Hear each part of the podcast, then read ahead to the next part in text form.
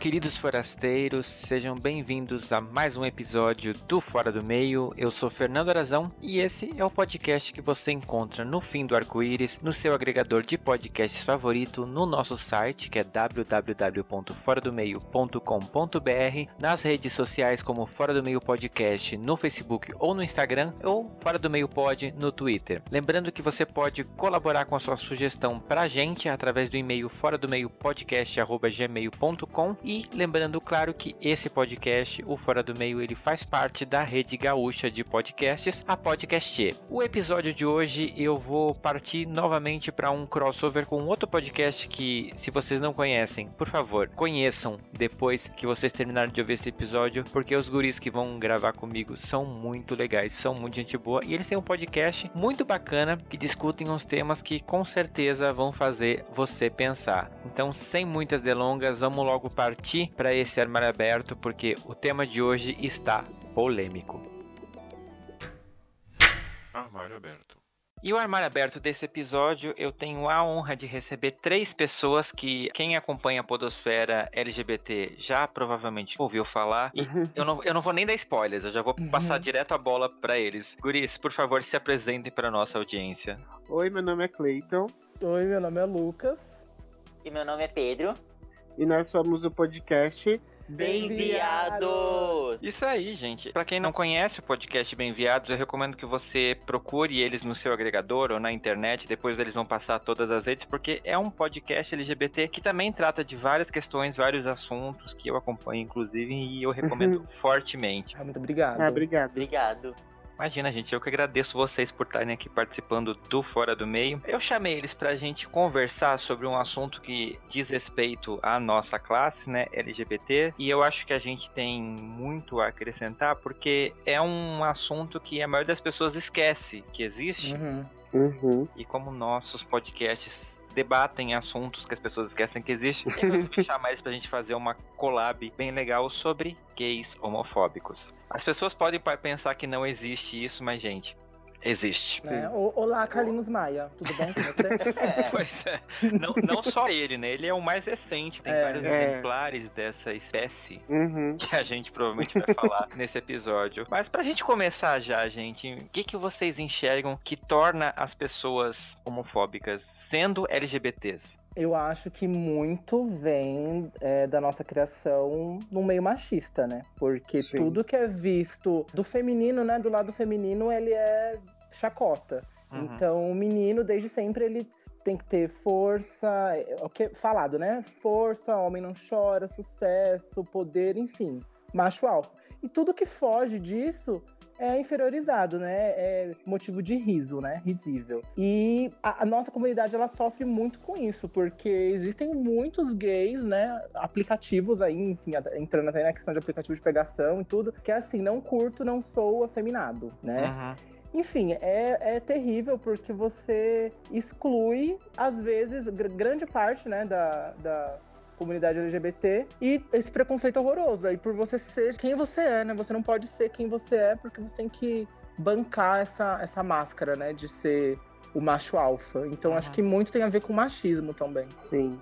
E falando de uma experiência minha, né? Quando eu era mais jovem, poquezinha, né? Que tava descobrindo balada, tava descobrindo a vida é, LGBT, é, a gente, quer dizer, eu reproduzia muito, né? Isso Uhum. de, ai, pode ser gay, mas não precisa ser viado. Uhum. Ah, e aí as gays que são que, que vestiam mais é, naquele Roupa estilo andrógeno Uhum. era uma coisa super criticada pela comunidade. Aí te- não criticando também as gays que vão na The Week, mas é um padrão, né? As padrões Mas é um padrão. Nada Aí, contra, tem vezes- até amigos que vão. É.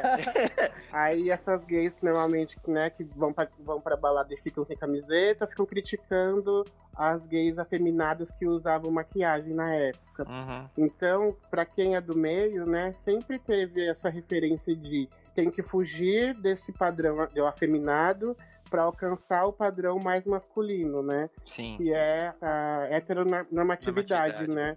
Que é tão Endeusada, incentivada né? nesse Uhum. meio LGBT. E é uma coisa que quem tá de fora acha que o LGBT é todo mundo desconstruído, todo mundo aceita, todo mundo, sendo que não, né? Tem uma exclusão e a gente, por ser negro, gay, gordo, enfim, sente isso na pele, né? Uhum. E eu acho que também tem disso, de tipo, a primeira balada que eu fui, você via que as pessoas que pegavam mais pessoas, as pessoas que viviam beijando na boca, enfim, eram as pessoas mais padronizadas. Então o que, que eu acabei fazendo?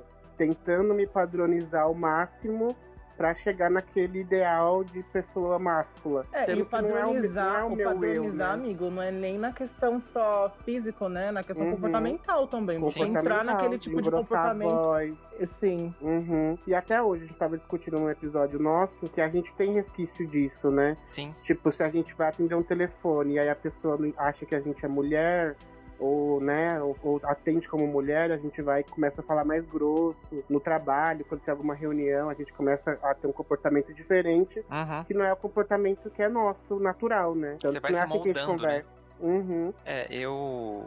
Lógico, eu falando do alto do meu privilégio de gay branco, magrelo e ruivo ainda por cima. Eu observei isso muito aqui em São Paulo, porque, como vocês ouvintes já sabem, eu sou de Santa Catarina, onde todo mundo é Uhum. branco, de olho azul, loiro, padrão europeu. E quando eu vim pra São Paulo, eu me deparei com uma diversidade de outras pessoas que, ok, eu convivia lá no sul, mas eu não tinha tanto contato porque a, a maioria das pessoas lá não tem esse padrão. O São Paulo me trouxe essa diversidade e eu me deparei com muitos preconceitos que eu mesmo tinha com a questão de afeminado, com a questão de pessoas de maquiagem. Eu lembro que a primeira Uhum. vez que eu vi uma drag queen na minha frente foi a Rita Von Hunt quando eu comecei a trabalhar com ela no tempero drag. Uhum. E pra mim isso foi meio chocante, porque a minha ideia de drag queen não batia nada com o que era o dia a dia. Então eu aprendi muita coisa, eu tive a oportunidade de desconstruir muita coisa. E eu acho que essa troca de experiência que a gente promove, até através de podcast, vocês que o de vocês, aqui o Fora do Meio, com, é, abordando esses temas, é, Uhum. eu aprendo muito e a gente vai se desconstruindo dia após dia. Mas tem muita coisa que eu jamais vou passar, eu jamais vou conviver, porque eu não sou assim, ao contrário de Uhum. alguns de vocês que passaram por situações de serem negros, de não terem um corpo padrão ou de não serem heteronormativos 100%. Eu acho bacana a gente conversar cada vez mais sobre isso para mostrar para as pessoas que, como você falou, as pessoas têm uma ideia de que do lado de cá é todo mundo amiguinho desconstruído e não Uhum. é. E não, é isso, isso é verdade. Não, mas É. o interessante é isso que Uhum. você falou, porque assim, o legal, você teve a sua experiência, a sua convivência, e aí você modificou seu pensamento preconceituoso porque você viveu, né, aquilo, Sim. teve aquela convivência e viu que, tipo, gente, não é nada de outro mundo. E o legal é isso, é você é, ter essa vivência e mudar, talvez, preconceitos e, e evoluir, né? Sim. É o que, por exemplo, é o que a gente tava trazendo aqui sobre essas Carlinhos, né? Porque Uhum. assim, não foi falta de aviso, gente. Tipo, a pessoa cometeu o negócio, aí a, a comunidade se juntou, falou: olha, gente, é isso daqui, menino, olha, escuta. E aí a pessoa vai e prefere ficar cometendo as mesmas coisas, sabe? Eu acho Sim. que o, o mais foda, assim, o mais triste é você esquecer a existência de uma pessoa. Porque quando você comete preconceito. é, e coloca o mundo de acordo com sua visão, é exatamente isso, é a sua visão. Você esquece que existem outras vivências Uhum. outras vidas, outras pessoas. E aí você, com seu preconceito, você fere a existência dessas pessoas. E o chato é isso, você, a pessoa chegar e falar, olha, não é tão legal e tal, isso me incomodou, e você continuar cometendo o mesmo erro, né? Tipo, Uhum. não dá pra entender isso. Isso é uma coisa que eu não consigo entender ainda, mas enfim. Sim. E, o, e para mim, o, o caso do Carlinhos Maia, em específico, é totalmente o oprimido fazendo o papel do opressor. Sim. Porque os discursos que ele tem de ai, é uma ditadura gaysista, é, vocês não representam, vocês estão é, incentivando violência, vocês estão. É, é tudo o que o, o opressor coloca Quer, na né? mente Quer, dele. quer que o gay se molde. Uhum, porque assim, a gente leva muito em conta o que nossos pais, nossos parentes, as pessoas que vivem em nossa volta acreditam e a gente vai reproduzindo isso. Uhum. Tanto que assim, eu cresci no meio só de mulheres. Só que eram mulheres que também, por serem oprimidas, reproduziam muito machismo, né? Minha mãe tem atitudes muito machistas, né? E eu tive esse estalo de, opa, tem alguma coisa errada aí, e eu tenho que repensar sobre as- essas atitudes. Porque não é porque elas são pessoas confiáveis e eu cresci é, reproduzindo isso, que eu tenho que reproduzir isso pra vida inteira. E é o caso do Carlinhos Maia. Eu acho que ele não teve ainda esse estalo de será que o que eu tô fazendo É, certo. E ele vê as pessoas corrigindo ele como uma forma de eu tô impondo que você pense dessa forma. Uhum. E aí, cada vez que a gente mostra pra ele, não, não é assim que você tem que pensar, ele acha que a gente tá impondo de forma ditadura, Violenta, ditatorial. É. Sendo que não é assim, é, é pra ele abrir os olhos e a mente e ver de outras formas. Né? Uhum. É, tanto que quando surgiu esse boom dele, eu não vi as pessoas com, tipo, um hate muito grande, assim. As pessoas ficaram chocadas, só que aí foram fazer. Fizeram vídeos e tal pra explicar pra ele o porquê. Só que ele continuou. Gente, eu não sigo o Carlinhos Maia, eu só sei dessas coisas por causa do Twitter, Uhum. tá? Só pra deixar claro que surgem esses vídeos no Twitter. Ele, ele foi, acho que nos Estados Unidos, e aí tava filmando moradores de rua. E Uhum. falando assim, ai, gente, nossa, o povo aqui é bonito. Até os moradores de rua são bonitos. Porque era, provavelmente, porque era um, um morador de rua branco, né? Uhum. De barba. Nossa, e eu fico tipo, gente, ele não entendeu mesmo. Uhum. Ele não entendeu o rolê. é muito é triste, né? Demais. No episódio 10 aqui do Fora do Meio, a gente falou com o Márcio, que é do Hornet, e ele falou Uhum. uma frase que eu acho que casa muito bem com esse caso do Carlinhos Maia e provavelmente com outros gays, porque casou comigo. Na época que eu reproduzia alguns preconceitos, era porque eu não tinha uma autoaceitação bem definida. Ah, eu eu- ainda eu lutando acredito. muito com. Total. É, Ah, Isso eu tem a ver, acredito. vocês não acham? Ah, eu acho total, porque quando você não é bem resolvido com você mesmo, eu acho que você se incomoda muito com a felicidade alheia com as pessoas que são muito bem resolvidas. Por algum motivo, que eu não sei qual, sei lá, talvez psicologia explique, mas eu acho que tem total a ver. Porque quando você tá feliz e você, você se aceita, você só quer viver sua Uhum. vida, sabe? Uhum. E não, não fica jogando um ódio, que é, é aquilo, é você não se aceitou bem e você quer. Você fica com raiva de pessoas que são bem resolvidas. Eu acho que tem total a ver, sim. Pedro, você quer eu até tenho, sim, Você tá eu, eu tenho quietinho. uma história. É, gente, não, mas Pedro é assim. O Pedro é assim, no nosso, ele é bicha muda. Sabe a bicha muda? Eu tenho- mas eu tenho uma história exatamente sobre isso. Quando eu comecei a fazer jornalismo, tinha eu e mais um menino gay na, na sala. E aí a gente fez um grupo pra fazer um trabalho. Um outro menino que tava nesse grupo olhou pra mim e falou: Eu gosto de você, porque você é gay, mas não é viado. Tipo, querendo dizer que eu não era muito afeminado. Uhum. Aí eu meio que concordei com ele, porque eu não tinha me aceitado completamente. Tem que eu já, eu já falava abertamente que eu era gay, mas aí esse outro Foi de menino, show, bro, real. Isso aí. tipo isso. Tá Aí-? Aí chegou o outro menino gay e falou: E o que, que tem de errado em ser viado? E aí, tipo, ele não falou muito, mas já me levou a refletir que aquela atitude não tava certa. E aí é muito doido porque, tipo, quem olha pra mim de boca fechada não, não fala que eu sou gay. Quando eu abro a boca e eu mexo muito a mão quando eu falo, então eu não sou um gay muito masculinizado. Uhum. Mas faltava eu me aceitar, aceitar essa parte mais feminina. E eu não tinha percebido isso naquela época. Sim. Mas eu acho, eu acho interessante, Pedro, porque é aquela questão também da gente aceitar os nossos. Aceitar que a gente tem privilégios, né, diante de algumas coisas. Então, por exemplo, um gay que ele é lido socialmente como mais masculino e tal, até que fala mais grosso, óbvio que ele vai passar momentos de homofobia, com certeza, porque sendo gay já é característico, né, de passar homofobia. Porém, talvez ele vai sofrer bem menos do que uma feminada, né, que já sai na rua e já tá na cara dela que é gay, né, que é viado, que é feminado. Uhum. E isso acontece também até com pessoas negras, né? Porque assim, eu, como negro de tom mais claro, né? De pele mais clara, não passei as coisas que talvez meu amigo Clayton passou. Então a gente ter consciência do, Do nosso privilégio. privilégio, eu acho Uhum. extremamente importante. Uhum. Até nessa questão de, de gay afeminado, e, enfim. E é muito doido porque, por mais que a gente tente se encaixar em padrões, alguma hora vai. A gente vai ser oprimido. Alvo, né? Uhum. Sim, porque em 2016 eu e o Clayton fomos pro Rio e aí uma baladinha lá na Lapa. Super divertida e o DJ tocava Beyoncé, Lady Gaga, dançava com a gente. Era super próximo o DJ da gente. E aí tinha um casal mais masculinizado. é, Eles olharam pra mim e pro Clayton dançando, tipo, julgando. Porque a gente tava dançando mais afeminado, a gente sabia as coreografias, então a gente não, não tava hominho naquela balada. E aí eu sofri o, o preconceito que eu achei que eu não ia sofrer. E Na- vindo de na época. gays, né? Vindo de gays, exatamente. Isso que é o mais triste, porque a gente, né, tá numa luta, às vezes, pra gente dizer, pessoal, olha, vamos pensar um pouquinho, né? Você tá inserido no, no meio, seja você Uhum. afeminado ou não, no final das contas, pra sociedade, somos todos viados. Sim, isso é, exatamente. Tipo, você não vai escapar disso. Em algum momento a sociedade vai olhar pra você e dizer, tipo, ó, você beija meninos, então você é uma aberração. Ah, essa questão de, de ser gay é, aquela, é aquele eterno sair do armário, né? Porque nunca vai ter algum grupo que você vai ter que sair do armário de novo. Então, assim, Uhum. eu acho que a questão até do sair do armário, ela é sempre. Porque, assim, cê- sei lá, entrou num trabalho novo. Você vai ter que falar que você é gay. Uhum. Você, é sempre, é sempre aquilo de se assumir eternamente, né? Então, a sociedade sempre vai ver a gente como gay, sempre. Sim. E é muito doido isso também, de, de que você falou esse negócio de sempre vai ter que sair do armário, porque quando eu comecei a fazer marketing, eu já era super assumidão pra família, pro trabalho.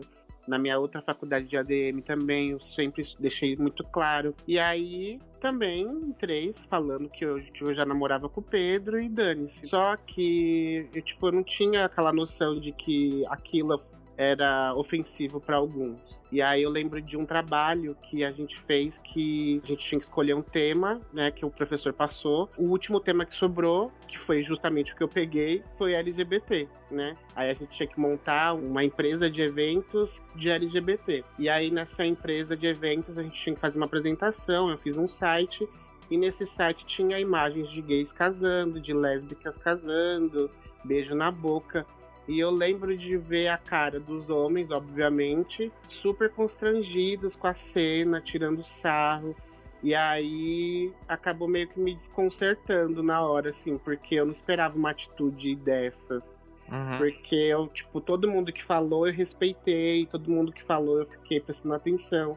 E aí, só porque era uma coisa, um beijo na boca, que nem era nada muito obsceno, eles já levaram pra um lado e já meio que perdeu a intenção da apresentação, Uhum. que era uma coisa séria, uma coisa normal. E aí começou a virar meio uma zombação. Chacota. E aí, chacota, é. E aí você vê que, tipo, não é todo ambiente que tá preparado pra te receber, não é todo ambiente que você vai conseguir naturalizar a sua existência ali, né? Uhum. Porque pra mim não era uma questão, pros meus colegas de trabalho não era uma questão. Só que pro resto da sala era uma questão, eles não eram acostumados. E querendo ou não, isso foi bonito de, de ter apresentado esse trabalho, porque eles vão saber que se tiver esse tema mais pra frente, eles vão ter que lidar isso de, de alguma forma, né? Sim. Eu inseri isso dentro da sala de aula, né? Porque eu poderia ter apresentado um trabalho falando sobre o tema e não mostrar imagem nenhuma, por exemplo, né? Uhum. Exato. Só montar aí a empresa e falar, ó, gente, a gente atende LGBT também.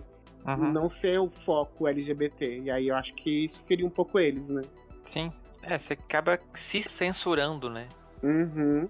E Isso é muito ruim. E, assim, uma coisa que eu sempre penso é, sei lá, eu, do alto dos meus 32 anos, eu sempre olho pra televisão que eu cresci assistindo. E uma coisa que me incomoda até hoje, naquela época, claro, isso graças a Cher melhorou, é a questão da representatividade na TV. Porque eu cresci vendo programas humorísticos, principalmente tendo homossexuais, e Uhum. uma versão que era sempre o, a caricata, sempre chacota, sempre afeminada, sempre. ti- Tipo assim, eles juntavam um combo Uhum. da gay que a gente hoje chama de POC é engraçada, toda espalhafatosa, etc e tal. E eu sempre eu, eu cresci ouvindo que tipo, olha só que coisa ridícula, olha que feio, não sei o que. Hoje em dia, felizmente, isso mudou. A representatividade na televisão ela tem uma outra cara. A- a- Uhum. as pessoas podem ser afeminadas, mas elas têm uma outra vertente que apresenta-se ser mais séria pra dizer, olha, não é ah, essa gay que é afeminada, não, ela não é só engraçada, ela não faz só piadas, ela tem uma vida, ela tem dramas também. Uhum. E às vezes são muito pertinentes à característica dela. É, pelo menos eu acho, eu não sei se vocês concordam, que um pouco dessa heteronormatividade que a gente tem hoje, de reproduzir até no meio LGBT, é um pouco dessa. Foi, foi construído com esses comentários, com essa, abre aspas, vergonha dessa representatividade que a gente tinha na televisão lá nos anos 90, por exemplo? Completamente. Porque a gente é uma geração que cresceu muito com TV, né? Hoje em dia tem. Uhum. As crianças têm mais YouTube, só que a gente é, era criado pela TV. Então as nossas opiniões foram muito formadas pelo que a gente via. Aí todo, tudo que fugir daquilo do gay engraçado, espalhafatoso, que usa rosa, os gays acabam reproduzindo hoje que tem que fugir disso, né? Uhum. Tanto que o, o símbolo que, que fazia a pessoa ser gay na televisão era usar rosa antigamente. Tanto que tinha o rosa e rosinha, Sim. aí tinha aqueles personagens que usavam o lenço rosa, ou uma coisa muito bem delicada, né? E hoje em dia não, né? Você mostra outros tipos de LGBTs, né? E outras vivências. Então eu acho que nessa geração de agora, pode ou não, né? crescer com uma imagem diferente do que é ser gay, né? Sim, eu lembro que quando eu era criança e eu via esses personagens na TV, Praça é Nossa, enfim, todos esses caricatos, né, que colocavam gays, Escolinha do Próspero Mundo, que às vezes reprisava na Globo, enfim. Uhum. Eu sempre me sentia mal porque eu olhava aquilo e eu falava, eu não sou assim. E aí eu Aham. falava, mas aí ao mesmo tempo eu falava, ah, isso é gay. Aí eu falava, nossa, isso é gay. Aí eu pensava lá na frente, eu falei, meu Deus, eu vou me transformar nisso quando eu tiver. Não que isso seja ruim, mas eu falava, eu não era assim. Aí eu Aham. falava, meu, eu tenho que ser desse tipo de gente que sai gritando e não sei o que, blá blá. blá. Então eu não me encontrava. E isso fez eu ter um, um bloqueio até um período assim que eu falava, gente, eu não, eu não sou gay. Eu não, eu vou me negar a, ser- a- ser isso, porque eu não sou desse jeito e eu não quero que as pessoas apontem o dedo pra mim e dê risada, né? Tem até, até uma frase da música da Lin, da Quebrada Maravilhosa, que ela fala assim: tô bonita ou tô engraçada? Ou Uhum. seja, sempre o gay é visto como esse estereótipo do engraçado, da bichona espalhafatosa, enfim. E muito, isso- quando não era esse estereótipo, matavam os personagens, né? Porque Uhum. quando tinha uma novela, alguma coisa, a bicha explodia, a lésbica morria. E aí os estereótipos também, além desses, é, é sempre sofrido, né? Sim. É sempre uma coisa assim, a, a, a gay está morrendo de, sei lá, de, de, de HIV, né? Tem HIV e tá morrendo, ou tem um câncer. Era sempre umas coisas muito pesadas, assim. Eu ficava, Ou gente, por quê? isso de morrer, ou virava hétero. Ou era virava curado. Ah, hétero, sim. era curado, encontrava uma mulher. Então eu nunca entendi muito bem. E aí o que acontece? Eu vi até no Twitter também recentemente, um menino escreveu assim: gente, as pessoas reclamam muito de estereótipo no mundo gay. Só que a gente tem que ter esses estereótipos benéficos porque é uma coisa que a gente não vivenciou. Então, por Uhum. exemplo, o estereótipo do casalzinho romântico, blá blá blá. Não tem isso, não tinha isso. Aí quando tem, às vezes algumas pessoas reclamam, mas foi negado da gente tanto tempo a gente viver certos clichêzinhos, né? Que aí quando a gente tem, tem que aproveitar as Sim. coisas boas, eu acho. Porque assim, era só desgraça, só, só tristeza. É, eu lembro que eu vi uma crítica sobre o Hoje Eu Não Quero Voltar Sozinho, que disseram, ai, que filme bobo. Tipo, mostra só um, um adolescente, um casal dois adolescentes. adolescente. Gente, Mas, tipo, gente, se exato. for um filme hétero, tipo, seria ok. Não, aí não é bobo, Tem é um, tantos, né? é um romance legalzinho. É que como é gay, eles sempre esperam que vai ter Exato. alguma coisa muito trágica ou uma Isso. história muito envolvente, sendo que não, né? É, é a história de um menino cego que se apaixona por um, um outro menino e, e, enfim, mostra a pureza, né? Que você não Uhum. precisa Do enxergar romance a na adolescência. É o que a Nayade falou no nosso episódio, né? A gente não tem referência de relações, né? é, LGBTs. A gente tem referência de relações héteros, né? O cara que conhece a mulher, aquelas comédias românticas, tanto que não tem comédia romântica LGBT, Gay, né? Não tem, é, É exatamente. tudo a estudante que é rejeitada pelo cara bonitão, enfim. Uhum. É sempre esses estereótipos, assim, mas do lado hétero. A gente não tem referência, né, de, de romantismo gay, né? Sim, é, e as referências eram essas, coisas trágicas, ou se não era trágica, era sempre uma coisa muito espalhafatosa que. Óbvio que tem gays que são assim e tal, só que não são todos, né? Não pode generalizar, não é todo mundo que é assim. Eu mesmo sou uma pessoa, eu sou espalhafatoso também, e falo alto, enfim. Só que eu sou muito mais reservado. Pode parecer que não, porque eu tenho um podcast e falo pra caramba. só que eu sou muito reservado. Então eu olhava aquilo e eu não me identificava. Sim. Quantas pessoas? E hoje em dia tem tanto, né, gente? A gente vê aí, sei lá, essa geração, igual o Cleiton comentou. Talvez a gente vai ter uma, uma boa impressão daqui uns 20 anos, que essa galerinha Aham. vai estar mais velha. Porque tem tanta agora, acho que tem bastante. É, Falta ainda muito, mas já tem bastante representação assim gay. Eu acho, graças a Deus, ótimo. Séries retratando isso. é, e como uma coisa natural, né? O Cleiton até comentou no nosso podcast que acho que é em How to Get Away from Murder, né, Cleiton? Isso. Uhum. Que a Annalise, ela, tipo, ela é bissexual, porém não fazem daquilo uma questão. Tipo Sim. assim, não gira em torno dela ser bissexual. Ela sai bissexual e pronto. Uhum. Só Sim, de bissexual, naturalizar, pronto, né? Como diria a Tula Luana. É, e eu, isso, ainda puxando esse lado de representatividade na TV, eu vou mais além, né, do que do estereótipo de gay afeminado. Porque eu, eu, reparo, eu tô reparando que, não, não que eu assista a novela, né, porque faz muito tempo que eu não assisto, uhum. mas eu acompanho pelo Facebook, enfim, pelas redes sociais. E eu vejo também que o gay, é, é eles estão trazendo muito também o lado heteronormativo do gay. Uhum. Igual agora que vai ter o Caio Castro com o Felipe Tito e o Malvino Salvador não é o, o, gay que a gente vê é por aí, a maioria dos gays que a gente vê por aí. É os gays que, tipo, elitizados, né? Que a gente vê assim. A gente não vê a POC negra, a, as gays que vão na Batcool, por exemplo, representadas nessas novelas. Então é sempre esse estereótipo mais voltado pro branco heteronormativo, né? Uhum. Malhadão, né? Fortão. Malhadão, super fortão, macho. Super discreto e fora do meio. É, exatamente. E aí talvez isso um pouco prejudique, né, a imagem do. Porque você vai esperar, acaba pressionando o gay a sempre ser esse fortão. As pessoas uhum. sempre têm essa imagem de. Ah, mas você não malha? Nossa, mas os gays que eu conheço são todos estilosos. Só vive com roupa de grife, enfim essas questões, né? Que você vê que na comunidade LGBT são minorias, né? Nesse Sim. caso. É, você cria um padrão LGBT que é aquele padrão do, do Ken mesmo, né? O uhum. cabelinho bem arrumado, o tanquinho. E isso é muito ruim, porque você, por exemplo, assim, gente, eu já tentei pra academia milhões de vezes, assim, eu, eu super gosto, mas assim, uhum. eu tenho muita uhum. preguiça depois de um tempo. Você fica meio, às vezes, se obrigando a fazer isso por causa, tipo assim, às vezes você não tem prazer de ir pra academia, mas você vai porque você tem que ter aquele abdômen definidão. Sim.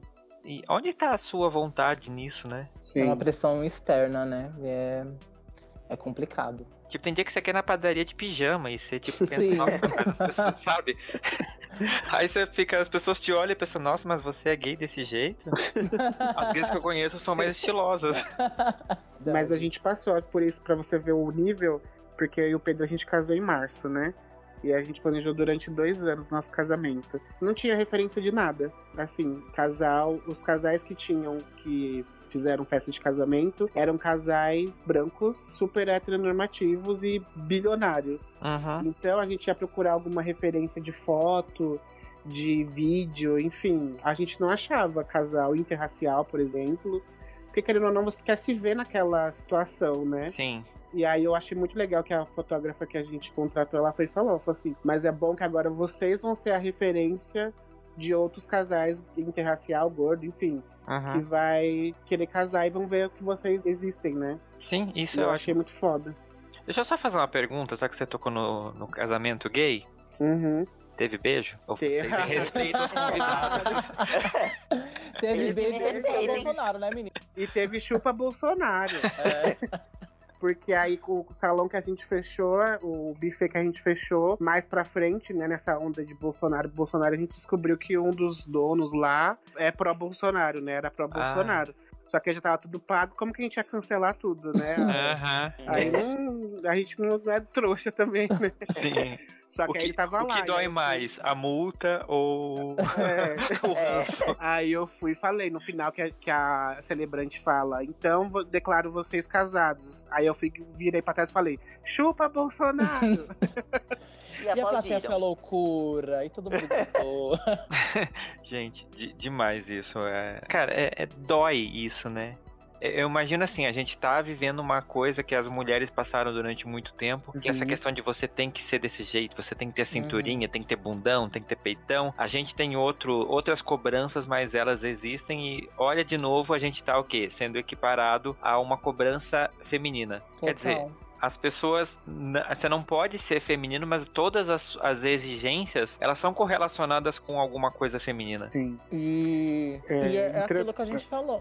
Fala, amigo. Não, que eu ia entrar na questão sexual da coisa, né?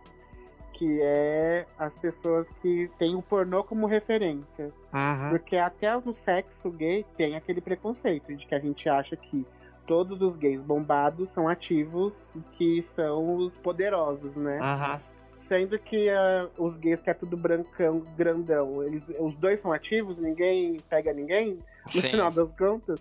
E aí a gente acaba também reproduzindo esse negócio do pornô, né? Uhum. De ter que ter tudo. Enfim, não sei se o posso pode entrar nesses detalhes.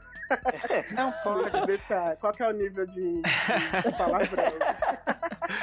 Esse podcast ele não tem censura. Ah, Mas é tá. interessante você falar isso, Cleiton, até porque no episódio sobre negritudes, uma das do- dos tópicos foi esse, né? O quanto Aham. homens negros, principalmente, são cobrados de exalar a masculinidade. Ai, E meu e as Deus. pessoas assumem que, tipo, não, você vai ser o cara que o vai. ativo, É, o sim. pegador. Sim, e isso acontece Tanto que, muito. você As vê, pessoas. tanto que você vê, tipo, quando você vê o pornô, você não vê eles muito à vontade, assim. É sempre uma- umas posições, tipo, ah, estou exalando masculinidade. Uhum. ah, ah. Sendo que o sexo verdadeiro não é assim, gente. Tem que se mexer. Exatamente. Uhum. É, vamos, vamos partir do princípio que pornô não é sexo, né? É, Performance, porque sexo Exatamente. real não tem nada a ver com aquilo. Uhum. Inclusive, pessoas que não transaram ainda estão ouvindo esse podcast, não usem pornô como referência. Sim. Não Sim. usem, porque Não vocês chega vão acabar coleguinha. com a vida sexual de vocês. Aquilo não é referência. Aquilo Não. não. existe, gente. Lucas, você ia falar alguma coisa? Ah, eu ia, mas eu esqueci. Eu sou assim. Eu tenho um ascendente em peixes, eu esqueço as coisas, gente. Não, e tem uma outra coisa também sobre pornô que é. Eles é, reproduzem essa masculinidade, né? Tanto que nunca é uma coisa de dois gays mesmo que se conhecem, são dois. Fora do meio. É, são dois fingidos héteros. É, tipo, é, a história Ah, a sempre... historinha. A historinha do pornô sempre é, É. tipo um Uhum. hétero, um brother, É broderagem. Aham. E aí Peguei o rola, e carteiro, acontece. peguei, Entendi. peguei o motoboy. Sim, eles o reproduzem. sim, eles reproduzem muito esses estereótipos é, machistas, né? De tipo, o homem é o fodedor. E aí Uhum. pega um outro que é uma, ou talvez até um, um pouquinho mais delicado, aí coloca o cara que é um pouquinho mais delicado no Uhum. papel de passivo, né? Uhum. E aí ele só pode des- é, desempenhar aquele papel. A pessoa que é delicada, ela é só é a passiva, ela é a que fica ali, e o cara que é o Uhum. fortão, ele é ativo, blá blá blá blá. Então, realmente. É um serviço total, né? 100%. Mas a gente assiste. Aqueles, né? É, é o que tem, né? O que É, tem. fazer ah, o quê, né, gente?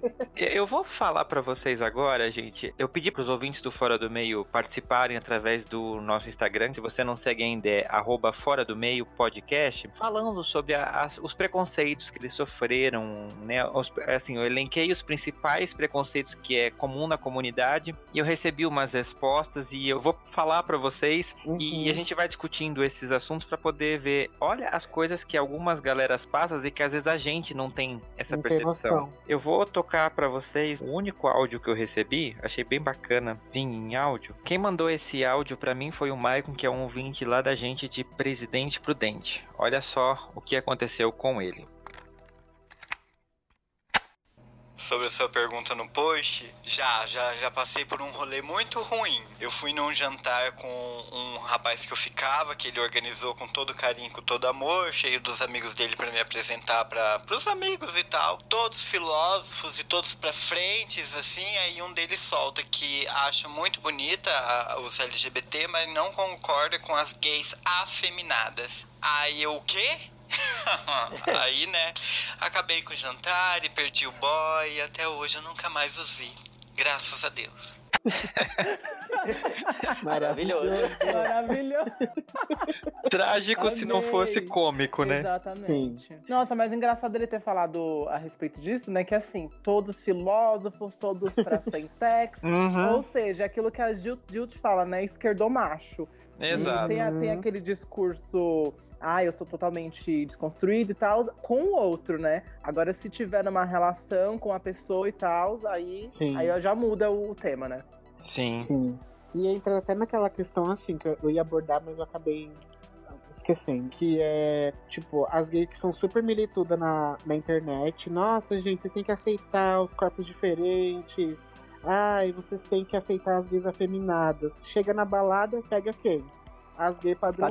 Padrãozuda. Exato. Então, a- tem que partir da gente, né? Pra quebrar isso, né? De você, porque você só vai quebrar esse preconceito se você experimentar novas oportunidades. Né? Uhum. E enquanto você não quebrar essa, essa barreira, vai continuar o preconceito, né? Sim. Mas que, assim, que bom que aconteceu isso, porque ela não ficou com uma pessoa tóxica no final, né? É, Esse uhum. gay aí, porque imagina se tiver. Na verdade, quem que era tóxico eram os amigos, né? Os Pelo amigos, que- é. É, é os amigos do, do boy. Mas enfim. pesado. Apesar dele não ter mais contato, eu espero que essa pessoa arrume amigos melhores, né? Sim, É, exatamente. Algum de vocês já passou por uma situação parecida, né? As pessoas acabam passando, ouvintes vão falar que passam isso no- nos aplicativos, que é o ambiente mais tóxico que tem Assim, nesse mundo, que é aquela. Já, já coloco lá no, no perfil, né? De fora afeminados. Não curta Uhum. afeminados. Nada contra. assim, Nada contra, aham. Nada conta tudo. Não, na minha questão, eu acho que eu já passei. É porque assim, eu, eu sou uma pessoa meio doida, assim, eu acho que de leitura pra, pra esses boys. Porque assim, pra boy que quer uns caras muito ma- machão, eu não faço esse. Não cumpro o papel, não cumpro o requisito. E tem alguns até. Aí eu já não sei se entra na questão de, de fetiche e tal. Que tem uns caras que eles gostam de um cara afeminado até. Uhum. Que tem um. Uhum. Que eles procuram uns caras afeminados. E pra esses caras eu também não compro o requisito. Porque eu não sou totalmente afeminado no nível que querem, gostam, sei lá. Uhum. E, então eu fico nesse meio termo, mas eu já, já passei em situação de ai, sua voz é muito. Muito de menina, você fala gritando, Ah. blá blá blá, e enfim. Manda áudio. É, exatamente, é essa questão. É exatamente pra eles ouvirem, né, a voz. Quer ouvir a voz, aí depois que a gente conversa, ai, inventa e sai fora. Mas de comum, infelizmente, né? Eu, já É. passe- eu já passei, mas eu passei reproduzindo isso, Uhum. né? Esse negócio de mandar áudio eu já passei, mas eu pedindo áudio pra pessoa. E aí, E aí era você vê o voz grau de-. De escrotice da, que eu era antes. Uhum. Porque aí Nossa. você busca, né? Você busca o padrão, você busca Sim. um cara super masculino, né? E aí eu às vezes eu, eu gostava da foto do cara e tal, o jeito que ele falava. Aí o veredito final era: você pode me mandar uma- um áudio que escutar sua voz. Mas é doido, porque quando eu conheci o Pedro, eu pedi pra ele me mandar um áudio, mas não que eu foi, ia nem foi falar, por né? isso. Não, o pior é que nem foi por isso. E aí ele me mandou o, o áudio e, tipo, ele escreveu a voz dele super afeminada e tal. E eu não achei tanto quando eu escutei. Tanto que eu me casei com essa voz, né? É, mas Aquela, né? casou com Mas a a- voz que foi confundido com Berenice quando Com falou Berenice. Berenice? Como assim, Berenice? Porque ele, É ele fez uma ligação e a mulher achou que o nome dele era Berenice. É, eu Nossa. falei Pedro Henrique. É, falei Pedro Henrique e a mulher confundiu com Berenice. Mas a, a, vida, Oi, Berenice. a vida inteira eu atendi o telefone e achavam que eu era uma mulher. Me chamavam de senhora. Então, o Clayton que pedia pra mandarem o áudio acabou com esse aqui. que tem uma voz Tá- afeminada. Tá vendo, gente? Carmen Viu? Zabete. Exatamente. Mas, Sim. amigo, eu acho interessante isso que você falou no, no caso da sua experiência, porque assim, Uhum. todo mundo já foi meio escroto, gente. Não Uhum. tem como. A, a- Uhum. a- o que a gente fala de desconstrução e tal, não é uma coisa que todo mundo já tá perfeito, pronto, acabou, e você é, é imune a ter falhas. Não, é uma, co- é uma Uhum. coisa diária, é você repensar todos os dias aquilo ali não tá ferindo outra pessoa, né? E, Sim. meu, como disse o Cleiton em um episódio, as lembranças do Facebook, elas vêm, às vezes, pra te dar um Nossa. socão na sua Hum, cara de nossa, quanto demais. de quão escroto você já foi. Então, assim, a gente já Sim. reproduziu várias merdas. Várias. Exato, é. Se a gente for pegar, sei lá, o- uma coisa que acontece muito com famosos, pega os nossos tweets do passado, você vai ver Nossa. coisa lá que você diz, meu Deus, era eu que escrevi isso mesmo? Uhum. Mas É é, eu, eu juro pra vocês, assim, quando eu saí do Sul, se me dissessem que em quatro anos eu ia ter um podcast falando sobre LGBTs, eu ia dizer nunca, jamais na minha vida. Mas você era fechadão assim? Era. Mas é aquela. Entrava naquela coisa da, da família, não ter referência, não sei o quê. Uhum. Supostamente, acho que eu sou o único viado da família. Assim, claro, né? Supostamente, porque, Uhum. né? mas, mas é aquele padrão do, do sul mesmo, das pessoas, né, não falarem muito sobre isso, ser aquela coisa da, da família, etc e tal. Aqui em São Paulo que eu tive a oportunidade de estar em contato com uma diversidade incrível e conhecer e compreender muitas coisas. Então, foi até isso que me fez hoje. Eu, eu sou uma pessoa melhor graças a isso. Uhum. Né? Eu acho que as pessoas. Vivência, né? É, mas aí que tá. As pessoas elas ficam tipo assim, ai, é feminada, não vou conversar. Mas, tipo, olha a oportunidade que você perde de aprender com uma pessoa que é totalmente oposta ao que você conhece, ao que você convive. Sim. E é treinar é, empatia, né? Uhum. Porque a partir do momento que você se coloca no lugar da outra pessoa, você muda totalmente o seu pensamento, né? E eu, e eu tenho percebido isso em mim. Porque, tipo, às vezes eu tô bravo com alguma coisa, que eu, eu sou analista de sistema, né? E aí eu fico, às vezes, culpando o usuário e tal. Aí eu fico pensando, e se eu fosse usuário? Enfim, aí você acaba trazendo isso pra sua vida inteira, né? Não Uhum. só com relação a, a gays e, enfim, essas questões mais militantes. Mais pro dia a dia mesmo. E aí eu, eu acho que tudo o resumo de tudo isso é você treinar a sua empatia. Uhum. Com, se colocando no lugar do outro, ele vai gostar de escutar isso? Eu gostaria de, de ser filtrado na internet, né? Ah, é porque hoje, hoje em dia em aplicativo tem muito disso, né? Você vai ler o perfil da pessoa, já tem lá.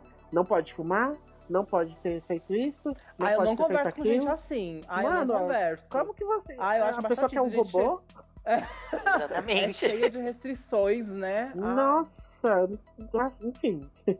Não, eu fico realmente pensando se essas pessoas cheias das restrições, elas acham alguém que se encaixa, porque é tanta É. restrição é- é, que eu acho que a pessoa realmente. Existe alguém no mundo Que se encaixe nisso, 1%. né? Uhum. É muito horrível. E outra coisa que é interessante a gente falar, que também entra na questão das discriminações, e talvez seja uma discriminação um pouco mais velada, Uhum. até porque a gente tem uma lei que protege essas pessoas, que é a questão da negritude mesmo, dos negros em ambiente de pegação. A gente já tem um episódio que falou especificamente sobre isso, mas assim, Uhum. é sempre bom lembrar que essas pessoas, ou elas são super sexualizadas, Aham. e se qualquer coisa que foge desse padrão do machão mesmo, ou até no caso das, das mulheres, de ser extremamente feminina, de ser aquela negra que vai sambar a noite toda, que tem um bundão, Uhum. peitão, não sei o quê, essas pessoas também são marginalizadas, né? Também são discriminadas dentro da comunidade LGBT. Sim, Não, totalmente. total. Porque é aquilo que a gente tava falando agora há pouco, né? De que o papel de um negro num aplicativo é ele ser o ativo pegador. Uhum. Então, Uhum. assim, é, se ele não cumprir com esse requisito, ele vai ficar ali esquecido também no- limbo dos aplicativos. Porque as pessoas que vão conversar. Porque, assim, dá pra você conhecer pessoas e ter um papo legal, criar até uma amizade de aplicativo? Com certeza dá. Já cria amizade, enfim. Mas a maioria ali está geralmente pra pegação mesmo, né? Que não tá Uhum. errado, que é o intuito. Então você vai num aplicativo desse e você espera de que o negro seja isso. E nossa, isso é uma coisa que eu já conversei com, com os meninos, né? Tipo, meu, é sempre isso. Ai, você é ativo, você não sei o quê, você blá blá blá. Sempre é esperado isso do cara. E se ele não cumpre com esse requisito, ele vai ficar ali esquecido. Uhum. Sim, aí sempre acha que, que por ser negro é dotado. Se tem que ser Uhum. grosso, tem que ser in- insaciável, né? Ai, você aguenta quantas horas? Ai, vem aqui agora. Enfim, uma coisa de sempre estar É disponível, só o né? corpo, né? Literalmente. Uhum. Sim. E aí tá no lance de fetiche também, né? Porque É, tem gente que tem o fetiche de sair com pessoas negras, né? E não só você vê uma, uma pessoa por trás, né? Você Uhum. vê a cor dela, porque você já vai imaginar que ela tem a bunda que tem no pornô, o pau que tem no pornô, né? E a questão até. é, isso, claro, eu tô falando fora do meu lugar de fala, quero deixar isso bem claro, mas assim, é uma vivência que eu aprendi no episódio sobre negritude, a questão do colorismo mesmo, né? Você Sim. é aceito negro até que ponto? Será que você for um negro retinto, você vai ter as mesmas mensagens, as mesmas solicitações que um negro que não é tão retinto? Sim, sim, Sim. total. Porque tem esse negócio de se passar por branco, né? Uhum. Ai, ele é pardo. E aí vou dar mais oportunidade pra ele, né? E aí um negro que, que é mais retinto não tem as mesmas oportunidades, né? E acesso a essas pessoas. Sim. Tanto que você não vê casais negros, uma pessoa muito negra e um cara branquelo. É muito difícil. Você vê o negro com um, um negro mais claro. É muito difícil você ver um casal gay interracial, assim. Uhum. Você vê muito no pornô. Uhum. Sim, Mas aí é a gente verdade. É volta de novo pra Ao questão do, do fetiche, né? Uhum. É, tem até uma abinha lá de interracial. Nossa, você tá sabendo bastante, hein, amiga? É, eu estudei pra esse Que episódio. exposição. Criticamos Eu o tive pornô que estudar, não dá gente. mais e a pessoa É sabe. prol do episódio.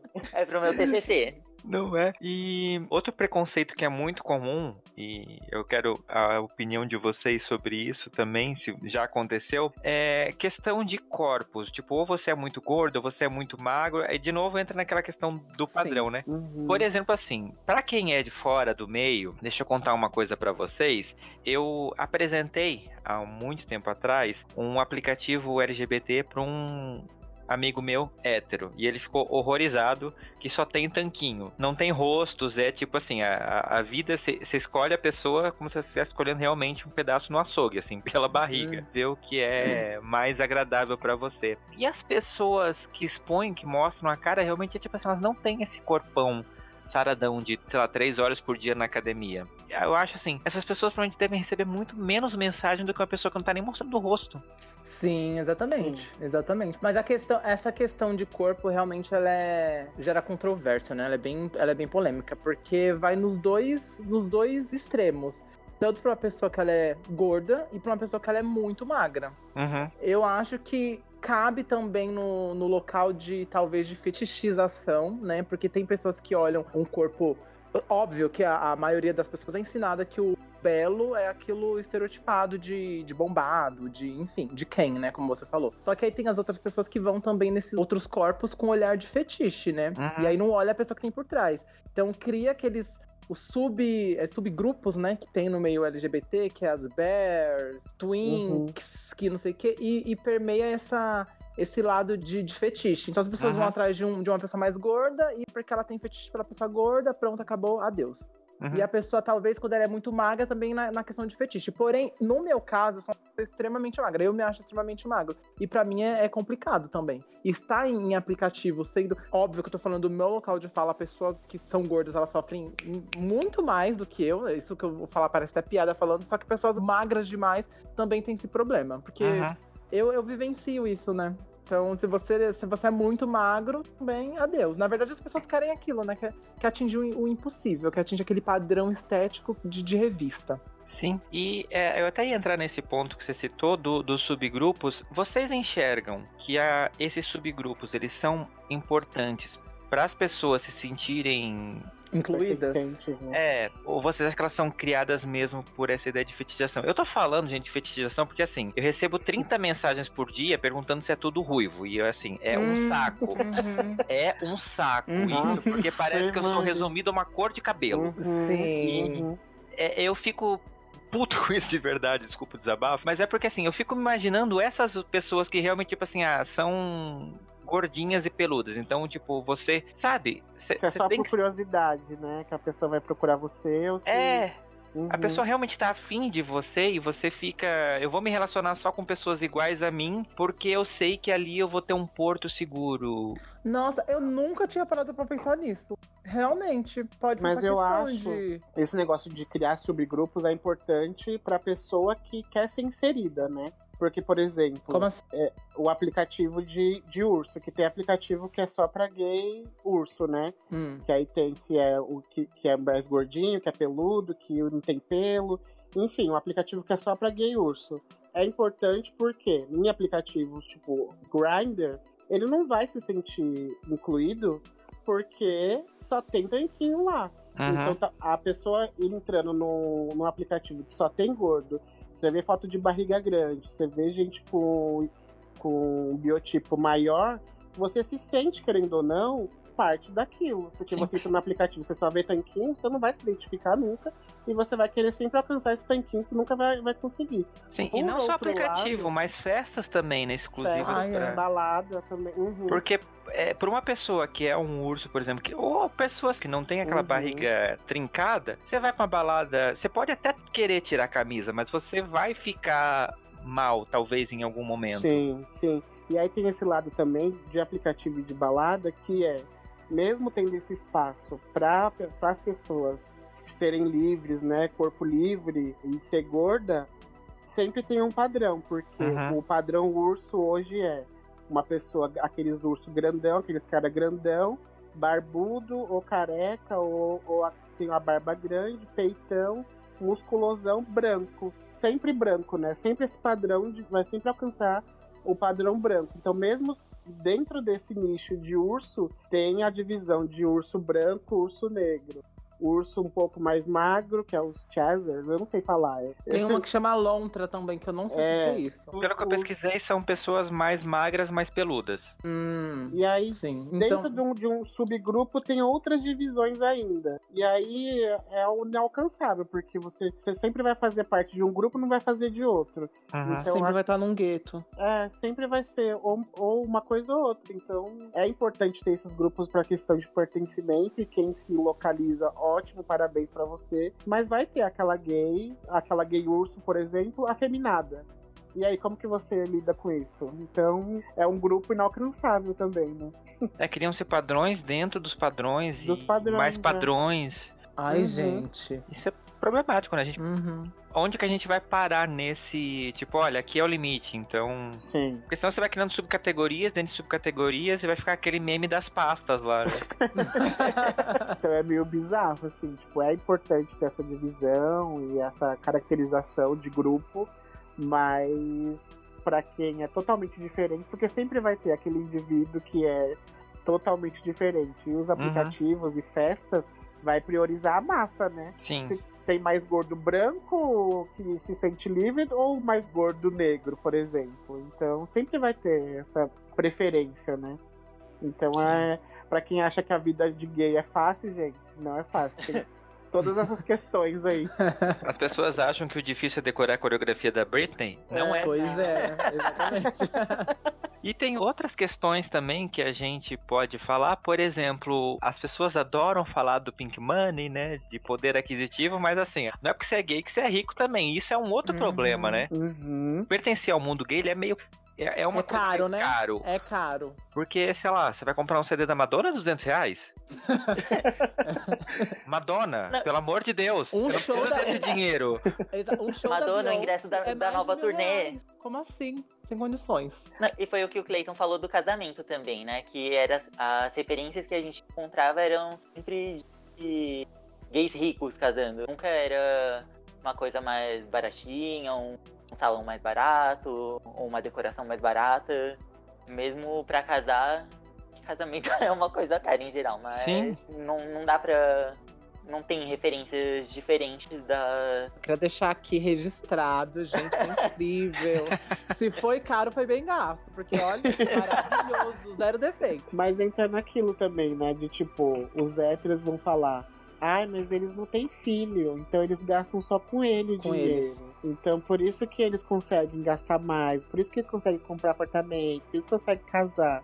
Uhum. Porque tem filho, né? E, e hétero acha que pra ser hétero tem que ter uma pessoa e tem que ter um filho depois dessa pessoa, né? Sim. E o gay não tem essa, quebra essa expectativa, né? De casou, tem que ter um filho, né?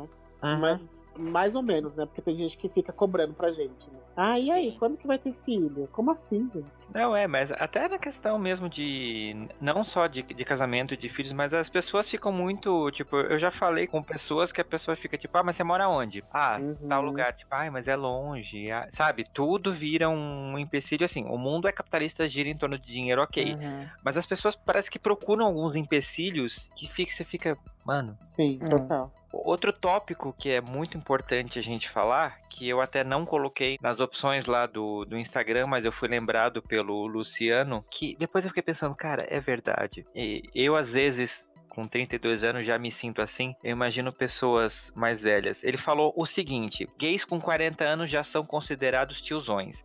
É bom ter dinheiro pra bancar um novinho. É lamentável como o gay acha que não envelhece. Eu disse, é verdade, eu esqueci É. disso porque nem me passou pela cabeça. E as pessoas têm essa Uhum. mania de falar muito sobre ah, sugar daddy, sugar baby, etc e tal. Aham. Mas assim, meu bem, não é todo mundo que tem um poder aquisitivo pra poder bancar uma pessoa.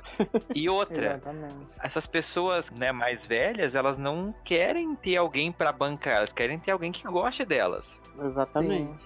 Tipo, Pra ficar do lado, pra curtir as mesmas coisas, né? Exato. É porque eu acho que entra naquele caso de não ter referência, né? A gente não tem referências de casais gays que ficaram muito tempo junto e tem uma, uma história de família, né?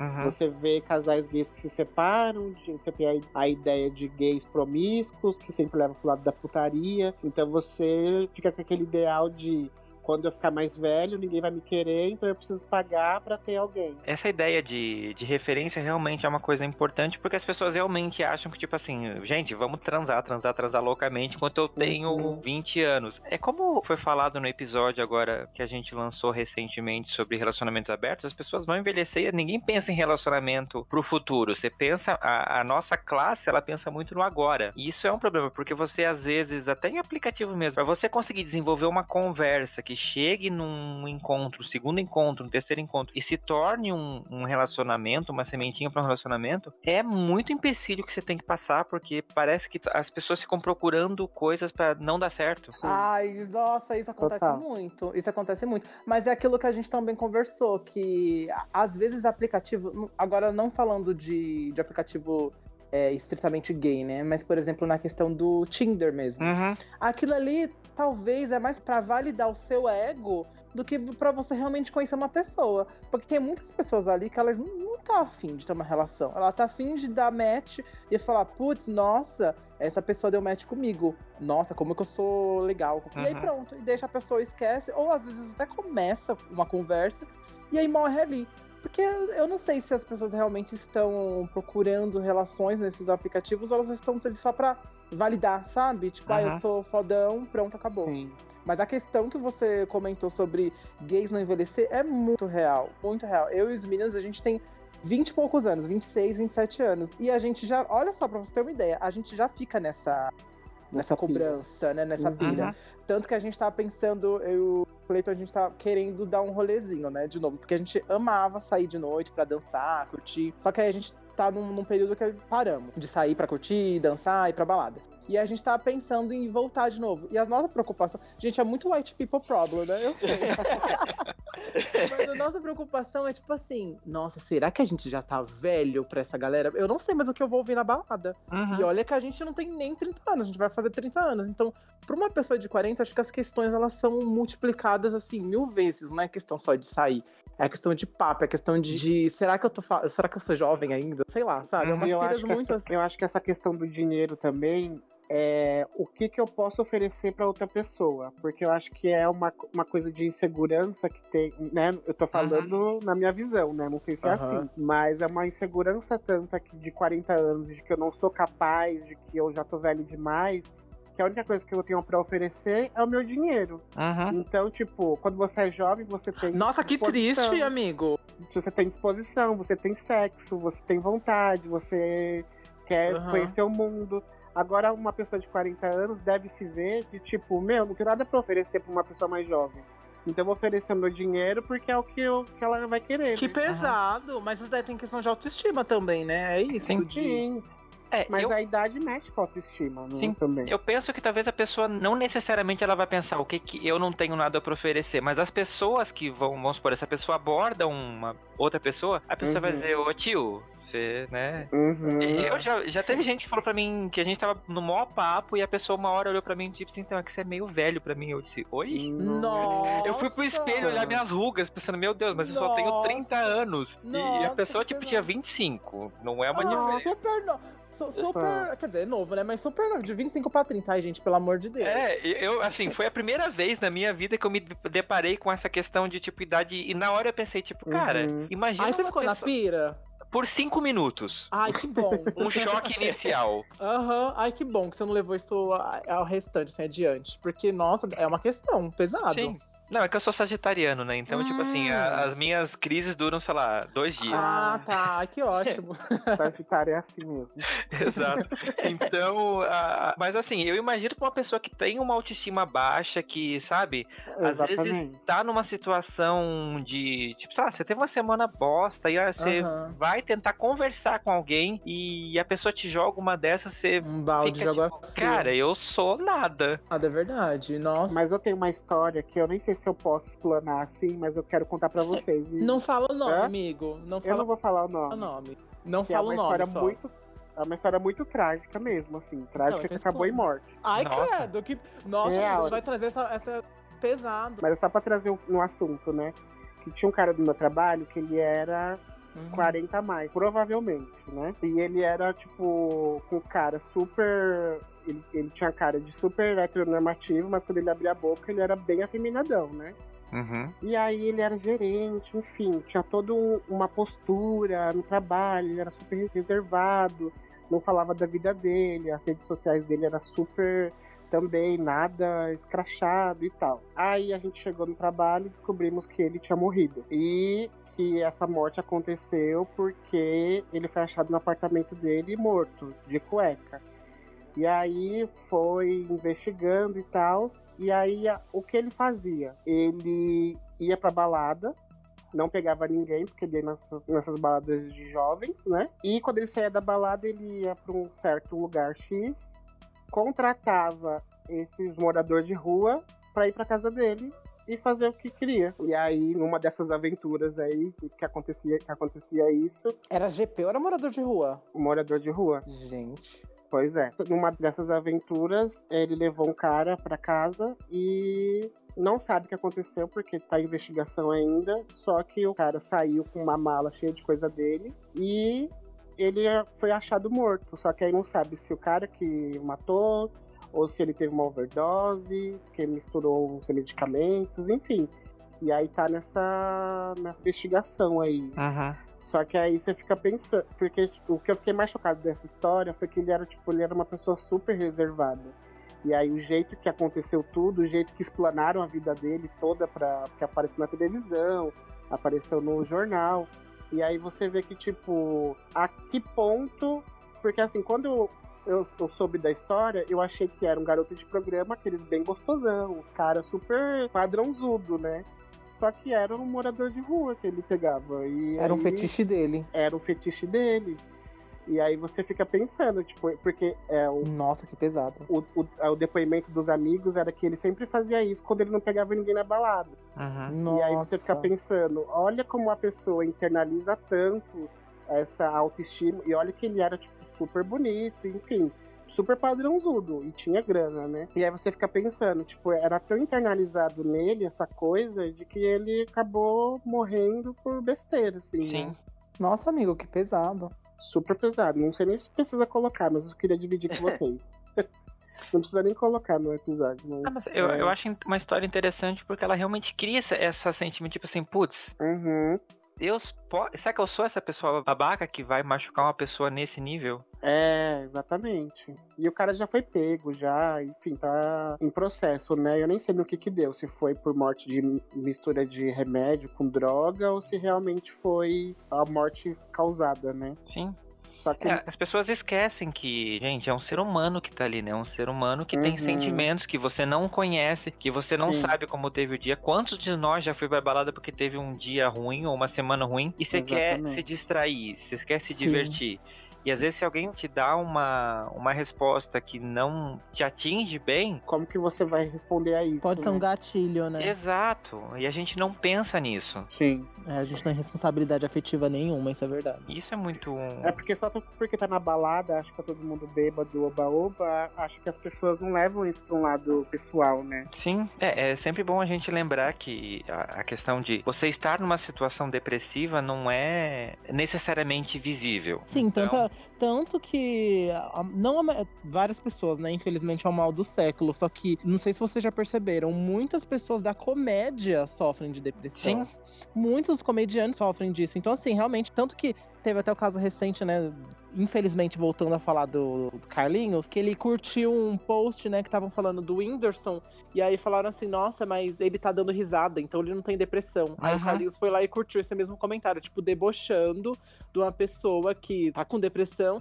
Mas assim, depressão não tem isso, né? Tem pessoas estão rindo aí, fazendo várias coisas e estão infelizmente sofrendo disso. Sim, exatamente. É, é a responsabilidade afetiva que vocês comentaram, né? A gente esquece isso realmente. E outro tópico que é interessante a gente falar, que é a coisa que eu mais observo dentro da comunidade LGBT, e depois que eu comecei a fazer o Fora do Meio, que eu conversei com pessoas e eu tive a noção real do quanto isso existe, o quanto isso é doído, é a questão de como a gente, como homens gays, somos misóginos e transfóbicos. Ai, muito. Isso uhum. acontece muito. Tanto que, assim, a, as brincadeirazinhas, né, que tinha, que a gente começou agora a repensar e ver como uma coisa errada, era aquilo. Ai, não gosto de. de... Ai, não sei se pode falar palavrão. Pepete, fala pepeca. Ai, não, é, eu não gosto de pepeca, eu não sei o quê, ai que nojo, blá blá blá. Sempre ai, era. Que nojo. Tipo, não, é ai que nojo, né? E tipo, não, gente, por quê? E era muito, era visto como brincadeirazinha saudável entre os gays, né? Ai, racha, não sei o que, blá, blá. Né? Pra quê, gente? Está zoando de uma mulher, pelo amor de Deus. Eu lembro de um tweet da. Não sei que rede social que foi, que a Zilia Banks falou. E os gays ficam falando isso, nojo de pepeca, mas da parte de trás, é o nosso ânus. É. E aí? Gente, pois é. É, a Zilia Benz é um problema, mas ela tem razão em algumas coisas. É, às, vezes ela é sentada. Às vezes vem uma luz ali. Mas é, eu, eu, uma lucidez. é, eu lembro de uma frase que um amigo meu que trabalhava comigo, ele falava tipo assim, ah, eu sou tão gay que eu nasci de cesárea pra não ter que ter contato com Eu uma já vagina. ouvi essa Sim. piadinha. Na Eu época também. eu achei engraçado, hoje em dia eu olho e Sim. penso, tipo, cara. Sim. Uhum. Porque existe uma. Assim, gente, a gente não tá falando só de mulheres cis, mas tipo Cis. assim, um homem trans vai ter uma vagina. E isso. Você tá repudiando esse cara. Sim. Aham. Existem mulher de pau, gente. Como diria Rosa Luz. É, e a gente esquece muito essa, essa questão. E, e tem outra questão também que a Amanda deixou aqui no nosso Instagram. Ela é uma mulher lésbica e ela fala o seguinte: quando acham que quero ser homem só porque não sou tão feminina. Ai, Sim, gente. De tem novo, é também. aquilo de da gente colocar pessoas numa caixinha, né? Uhum. De que você tem um determinado tipo de. Sei lá, você veste uma roupa mais masculina, você não, tem que ser a sapatona caminhoneira. Você veste uma corzinha rosa, uma coisa, você é o viado passivo. Tipo, gente, somos mais do que isso, né? Pra que colocar Uhum. tudo numa caixinha assim desse jeito? E o que eu acho engraçado é que, tipo assim, a gente repudia um homem gay ser feminino, mas cobra que a mulher seja feminina, porque se ela for mais masculina, É automaticamente. porque ela quer dizer- ser homem. É, enfim, nem a gente quer ser homem. A gen- é uma raça muito horrível, é uma Ai, raça terrível. Nem a Ai. gente, a gente pudesse dizer não quero mais ser, porque Ai, é só desgraça. sim, a gente também tá naquele momento falando assim, por que eu gosto de homem, né? Ai, por que eu tô Eu gosto de homem, mas não gente? Recomendo. Ai, não recomendo. E a questão da transfobia também, que a gente reproduz muito, né? Uhum. Porque a gente. Até um tempo atrás a gente nem via as pessoas trans como humanos, né? Era uma coisa bem desumanizada, né? Até hoje a sociedade ainda vê isso, né? Sim. Então é difícil você acabar não reproduzindo esse tipo de. Não chamar de traveco, não falar que quer ser mulher, não falar que quer ser homem, ou virou homem, ou virou mulher. Tanto que eu tenho duas primas. ó, aí, ó, já, ó, eu errando. Tenho dois Oh. primos trans que pra mim é super difícil, porque como eu acompanhei a transição e aí passei a metade da minha vida chamando de ela, né? Que a gente não sabia, nem era falado essa questão. Pra mim é muito difícil. Então eu falo, quando eu falo com eles, eu às vezes eu falo ela, eu falo ele. E aí eles, eles falam que não tem problema, porque Uhum. a gente é da família e a gente cresceu assim, mas que gostaria que fosse chamado pelo nome Sim, so- sim, social, né? A minha amiga, que vocês conhecem, que é, eu não vou dar nomes, que é amigo hoje, né? Porque é um homem trans. Só que às vezes eu também cometo esses deslizes. Uhum. E ele me explicou isso. É que eu, às vezes, eu falo, ai, minha amiga, não sei o quê. Blá, blá. E aí ele me disse que, assim, como que, que eu também vivenciei isso, né? A, a transição dele de, Sim. de se descobrir uma lésbica e depois de descobrir que na verdade é um homem trans. Então, ele não fica tão magoado comigo assim quando eu cometo Sim. esses deslizes por Uhum. conta de toda a nossa vivência, porque eu conheço ele desde da É escola, que sabe assim. que não tá falando por negativo, Por mal, né? Por um, sim, medo- mas aí por um ele me disse pejorativo. ele falou que quando ele, por exemplo, conhece pessoas novas e tal, no- novo na, na vida, né? E aí explica já, tudo direitinho, gosta de ser chamado masculino, e a pessoa continua, aí sim é, é zoado, ele não gosta. Tem uma pessoa que participou do podcast que o, o genro dela se descobriu recentemente um homem trans. E Uhum. ela falou pra mim, olha, às vezes eu me sinto tão mal porque é muito automático, eu chamo no feminino. E eu Sim. pensei, como você tem uma parcela da vida acostumado com isso, é muito difícil realmente você internalizar de uma hora pra outra. Sim. O problema realmente vem quando, sei lá, a pessoa fala comigo, ah, então, eu sou um homem trans, e você diz, ah, mas então, como é que é seu nome de verdade? Sim. É. Nossa, Uhum. pesado. Tipo, sabe? Aí você vai partir pra coisas que anulam aquilo que a pessoa que você acabou de conhecer te falou. Sim. Sim. Tipo, sabe, Sim. você não tem o, o direito Ah. de puxar um passado da pessoa, porque você acabou Sim. de conhecer ela. A questão da- das pessoas trans é tão ainda, eu acho que urgente de mais, muito mais, porque quantas pessoas trans a gente conhece, né? Uhum. Por exemplo, quantas pessoas trans a gente tem contato? Não- Eu mesmo só tenho esse meu amigo e assim, não é nenhuma uma relação muito próximas, sabe? Então é, é, poucas. Quantas pessoas trans a gente vê aí na mídia? Assim, pra gente já é difícil, imagina pra, pra essas pessoas, né? Uhum. Que assim, é linha de frente total da nossa luta. Né? Tanto que, se eu não me engano, a, a primeira pedra tirada lá do policiais de Stonewall foi de uma, de uma mina trans negra, uhum. né? Então, é, o ícone da, da, da, nossa luta foi feito por uma pessoa trans negra. E elas são muito apagadas ainda, infelizmente. Uhum. É, a pior parte. E isso que é, que é triste é porque eu enxergo, e eu quero a opinião de vocês sobre isso, porque é uma visão minha, baseado das coisas que eu vejo em São Paulo, o quanto que até a própria comunidade gay, e eu falo isso, gente, eu vou explicar o contexto. A gente tá gravando esse episódio quando eu recém lancei o episódio sobre relacionamento aberto, que é o sexualidade plural. O Hornet fez uma matéria sobre esse episódio, né? O Hornet, que é um parceiro aqui do Fora do Meio, beijo, Márcio. E, cara, eu li os comentários, umas coisas assim que as pessoas dizem, ah, porque isso é um outro nome pra putaria. Porque a sociedade não aceita esse tipo de coisa. Porque as pessoas, na verdade, elas não amam. Que é tudo que o episódio mostrou que não é bem assim. Sim. E eu fiquei pensando, tipo, cara, é um bando de homem gay falando isso.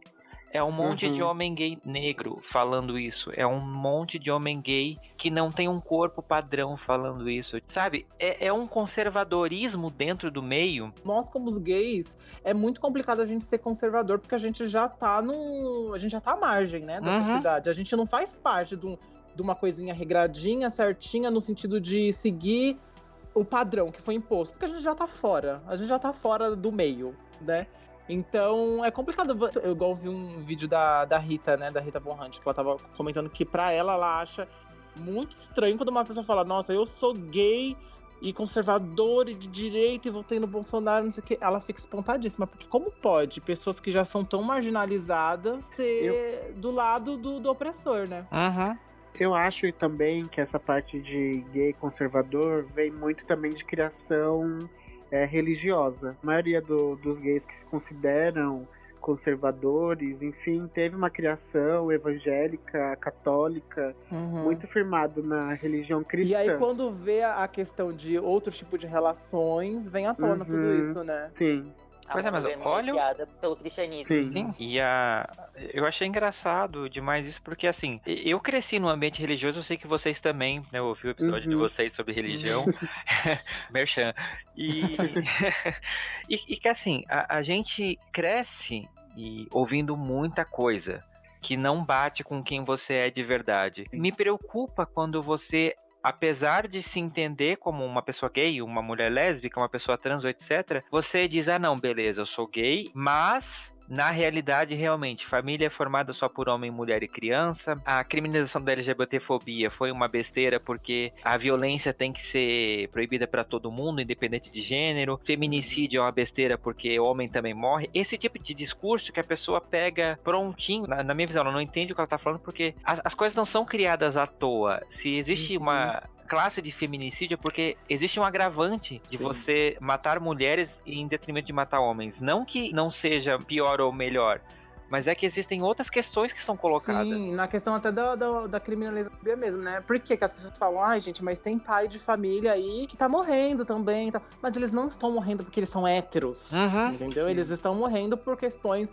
infelizmente, de segurança pública, outros tipos de questões. Não por eles serem quem são, no sentido, Sim. literalmente, de identidade. E pessoas LGBTs, elas morrem. De simplesmente serem quem são. Sim, exato. É tem pai que tá abraçando o filho na rua, irmão que tá Nossa, beijando um o irmão caso, na rua. Assim, né? Que, que é espancado, que... que, é morto, Sim. porque. É, e isso entra dentro da lei de, de homofobia, porque você tá sofrendo, né? Por mais que eles não sejam, foi uma reação homofóbica da pessoa uhum. que partiu que partiu a violência, né? Exato. Então olha o ponto que chegou de um pai beijando o filho na rua ser ofensivo para o agressor, né? E assim, é, é, um, é, muito triste que a gente, fazendo parte da classe LGBT, da comunidade, a gente reproduza essas falas que, assim, elas não são nossas, gente. Uhum. Elas não são nossas. Porque você pode crescer, ter ouvido, mas assim, sabe? Não, não, não funciona assim. A, a, nossa ideia é desconstruir as coisas para que a gente passe a ser enxergado com liberdade e a gente poder agir com liberdade. De você fazer as coisas que você sente vontade como uma pessoa hétero, um homem hétero branco cis faria. Sim. Sim. Sabe? As pessoas acham que é tudo mimimi, mas não é. É só você quer ter o mesmo direito. Não significa que você vá se tornar um gay afeminado se você não é. Sim. Mas o fato é que você As pessoas acham que com leis a gente vai ter privilégios, Mas- né? Mas que privilégios se a gente ainda tá lutando pra ter uma coisa igualitária. A gente, a Uhum. gente paga os mesmos impostos, a gente faz as mesmas coisas. A gente só quer ter igual os meninos, eles só queriam ter o direito de casar. Gente, celebrar o amor. E as Ah. pessoas vêm e falam que, que não. E, tipo, como assim, gente? É, é uma coisa que todo mundo tem, por que, que a gente não pode ter também? Não é, um- né, você estar acima de ninguém, é você ter igualdade, né? Uhum, exatamente. Nossa, tem uma coisa que eu queria falar, que eu vi uma música do Criolo, e ele fala, é, se eu não existo, por que cobra de mim? Sim. Que é sobre o governo, né? É, Uhum. Se todos nós pagamos o mesmo imposto, se todos nós votamos, por que, que a gente não pode ter o direito igual ao do outro? Lázaro, alguém me ajude a entender. Então é isso, gente. Eu acho que a gente abordou todos os tópicos da pauta. Foi uma conversa muito bacana. Acho que a gente conseguiu entender um pouquinho é, e fazer as pessoas pensarem, né? Da LGBTfobia dentro do meio LGBT, que já deu, né? Já deu, Sim. gente, por favor. Não vamos excluir mais os amiguinhos, né? Até porque não adianta nada você compartilhar o Ninguém Solta a Mão de Ninguém lá em outubro e no dia a dia você dizer, ah, então. Se eu soltar a mão de todo é. mundo, só ligar pra sua mão. É, exato.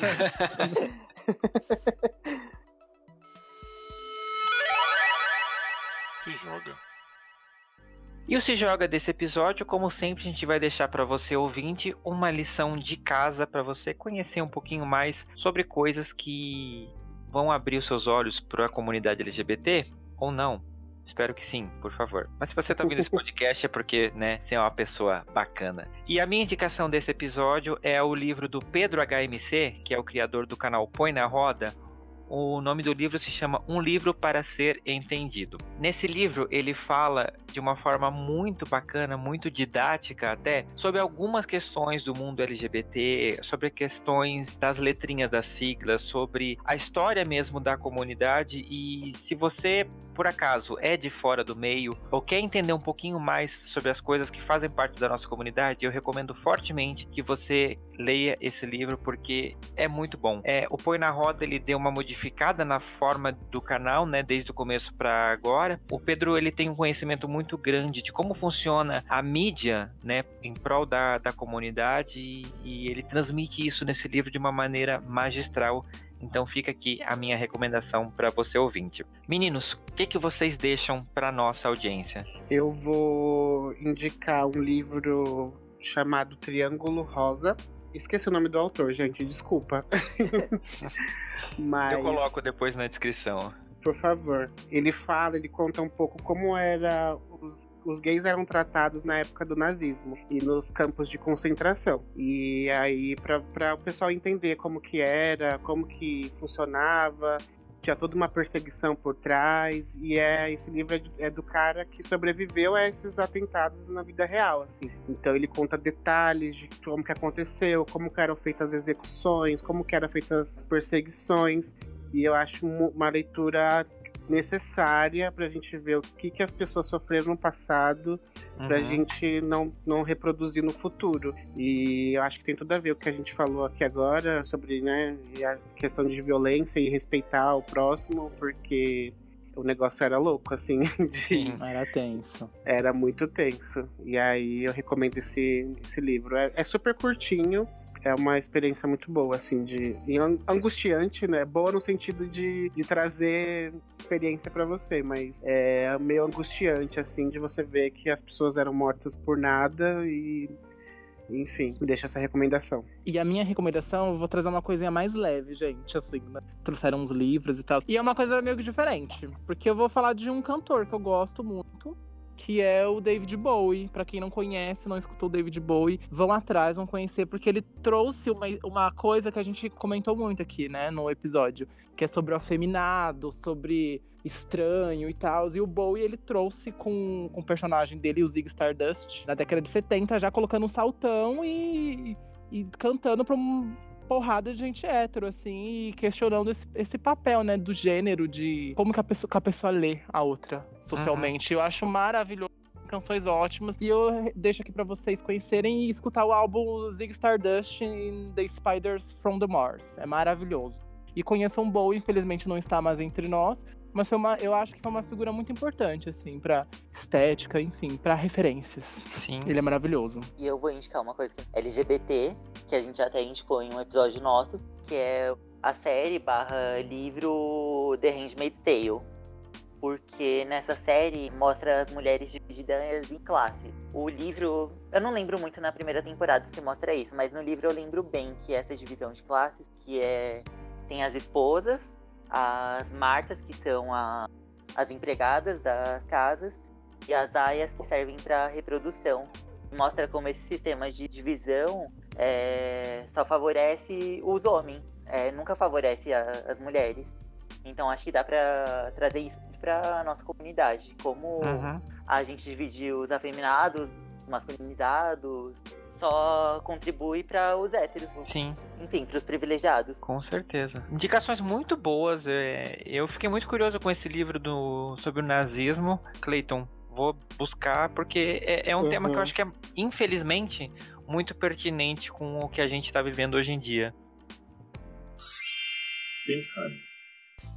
E no Pink Honey desse episódio, eu quero convidar você, caso você não conheça, a dar um biscoitinho pro Johnny Hooker. Para quem não sabe, o Johnny Hooker ele é um cantor brasileiro lá de Recife, lá do Nordeste, com um sotaque maravilhoso, em que ele canta em suas músicas a vivência LGBT. Ele é LGBT assumido e ele coloca nas músicas dele toda essa nossa vivência como você escuta, sei lá, uma música hétero. Então ele vai falar do amor por, entre dois caras, ele vai falar de separação entre dois caras, ele vai falar de amor mal resolvido. Essas coisas que a gente escuta muito comum nas músicas hétero. Então ele tem essa pegada de falar sobre relacionamento com esse olhar da nossa comunidade. Ele é um cantor independente, vale a pena lembrar isso, então, que significa que ele não é vinculado a nenhuma gravadora. Então, se você puder conhecer, dá streams nos views dele, dá streams nos álbuns dele, tem músicas maravilhosas. A minha favorita, Corpo Fechado, com a lindíssima, maravilhosa Gabi Amarantos. E então fica aqui o meu convite para você ir lá,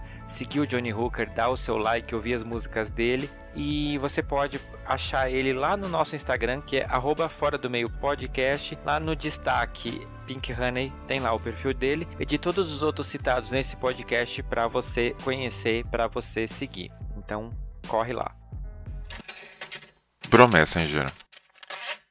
E o Bro Messenger desse episódio, eu vou partir pro Twitter para ler para vocês dois comentários que eu achei muito fofos na rede social do Passarinho Azul. Lembrando que você encontra a gente no Twitter como Fora do Meio Pod e eu vou ler aqui a mensagem da Bia. E ela falou o seguinte, ela comentou no Twitter dela: "Ouvi um podcast sobre bissexualidade e tudo que eles falaram eu entendi e me identifiquei. No final já estava me achando super amiga deles e nunca vi o rosto de nenhum. Aí perguntaram para ela qual era o nome do podcast que ela tinha citado e ela disse o episódio 11 do Fora do Meio. Eu sou Bi e não confuso. Bia, muito obrigado pela sua audiência. Foi muito bacana realmente ver esse seu tweet. Eu até passei para o Gui, para Fran e para o Marcos essa sua fala que foi muito fofa. Muito obrigado pela sua audiência e continue ouvindo a gente. Não para só nesse episódio não, que eu tenho certeza que tem muito mais coisa que você vai se identificar. Outra mensagem muito bacana que eu também vi no Twitter é do Jonathan David, que ele fala o seguinte: Jonathan, se eu falei o seu nome errado, por favor, me desculpa. Mas ele diz o seguinte: ouvindo fora do meio pod, me dá sensação de que um trouxão, que sou eu no caso, está do meu lado tomando um café, discutindo os assuntos na sala de casa.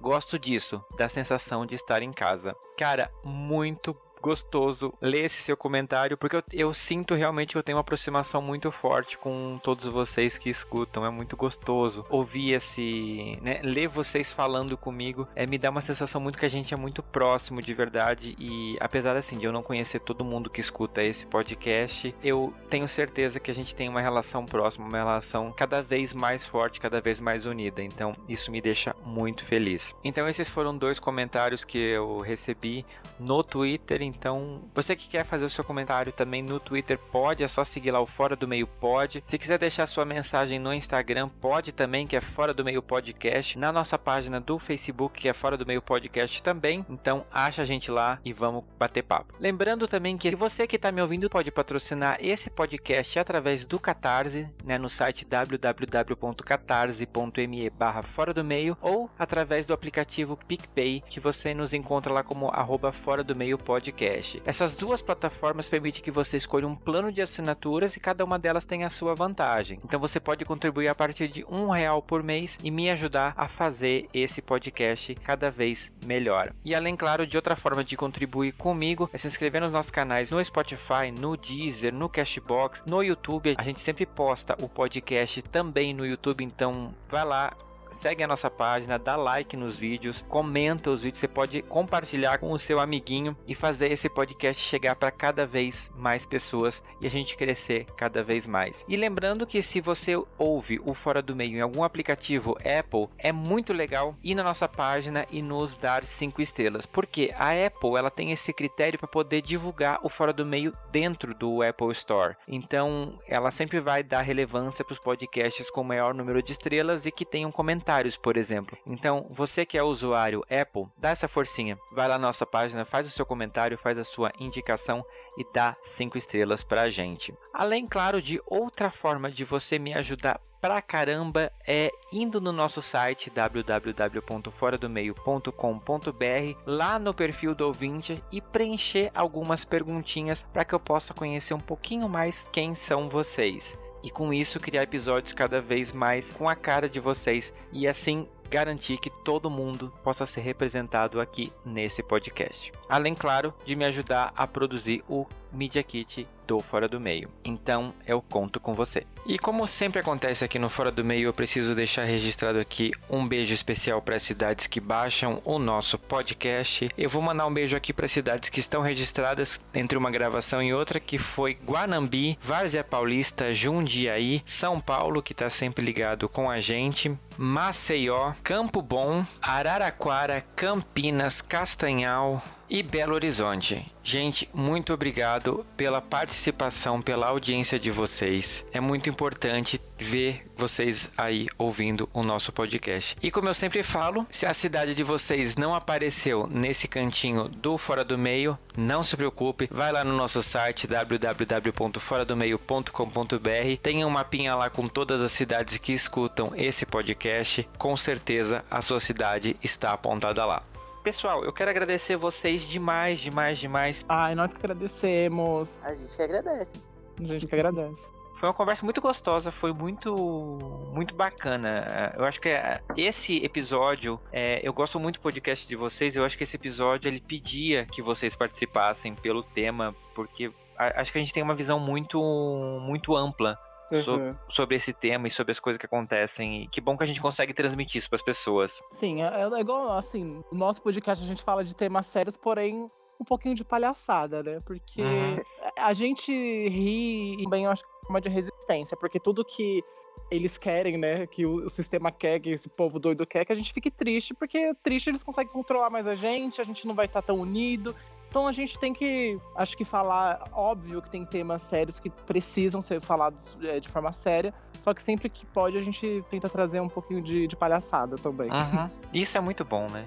Sim. É, tem que ser. E, né? e obrigado pelo convite, Sim, por confiar na gente, nessas bichas loucas. e, e, liberar esse espaço também, né? Porque você aborda temas sérios, né? Traz especialistas para falar. Tá nesse meio desses episódios é gratificante ver que o nosso trabalho e as coisas que a gente tá fazendo tá tendo um retorno, né? Uhum. Que também é muito legal. A gente vê como que as pessoas estão reagindo e levar um pouco da, da nossa experiência para as pessoas se identificarem, né? Sim, não, e é importante a, a gente, podcast com as temáticas LGBT, né? O podcast está tendo um boom, felizmente, e a gente se unir mesmo, inclusive você ouvinte, se você tem Instagram, Twitter, põe lá a hashtag LGBT Podcasters e descobre muitos podcasts com essa mesma temática, porque, cara, é muito bom, você aprende demais. E a gente queria deixar nossas redes sociais pro povo, Sim, por pro favor. pessoal seguir. No Instagram é arroba Podcast. A gente também tá no Facebook. Estamos também no YouTube. Aí a gente coloca os episódios lá. Tá, no tamo Twitter. Spo- é, no Twitter também, que é Bem-viados Underline Pod. Pra ouvir a gente, vocês podem ouvir pelo Spotify. Só procurar Bem-viados, que já vai aparecer. É, a gente também tá no Anchor, Apple Podcast, estamos no Overcast, estamos no Google Podcasts. É só irem lá na nossa bio do Instagram que vai ter o linkzinho lá com todos os acessos pra vocês. E a gente é isso, é um podcast gay, né?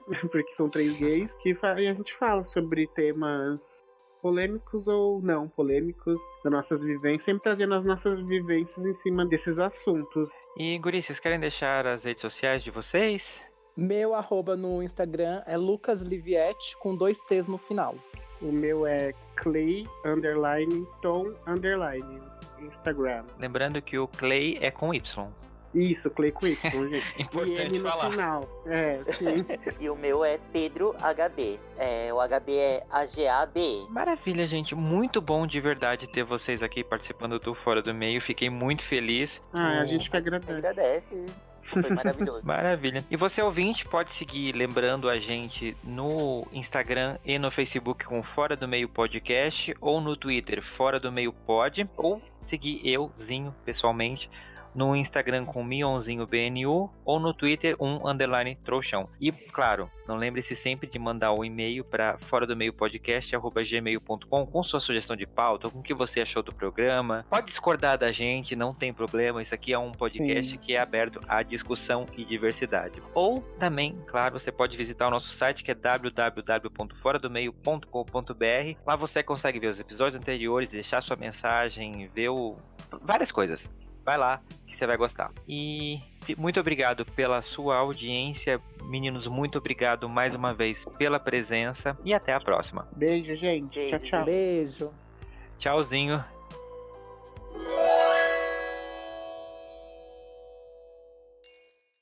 Este podcast faz parte da Podcast. Conheça os demais programas da rede acessando podcast.com.br.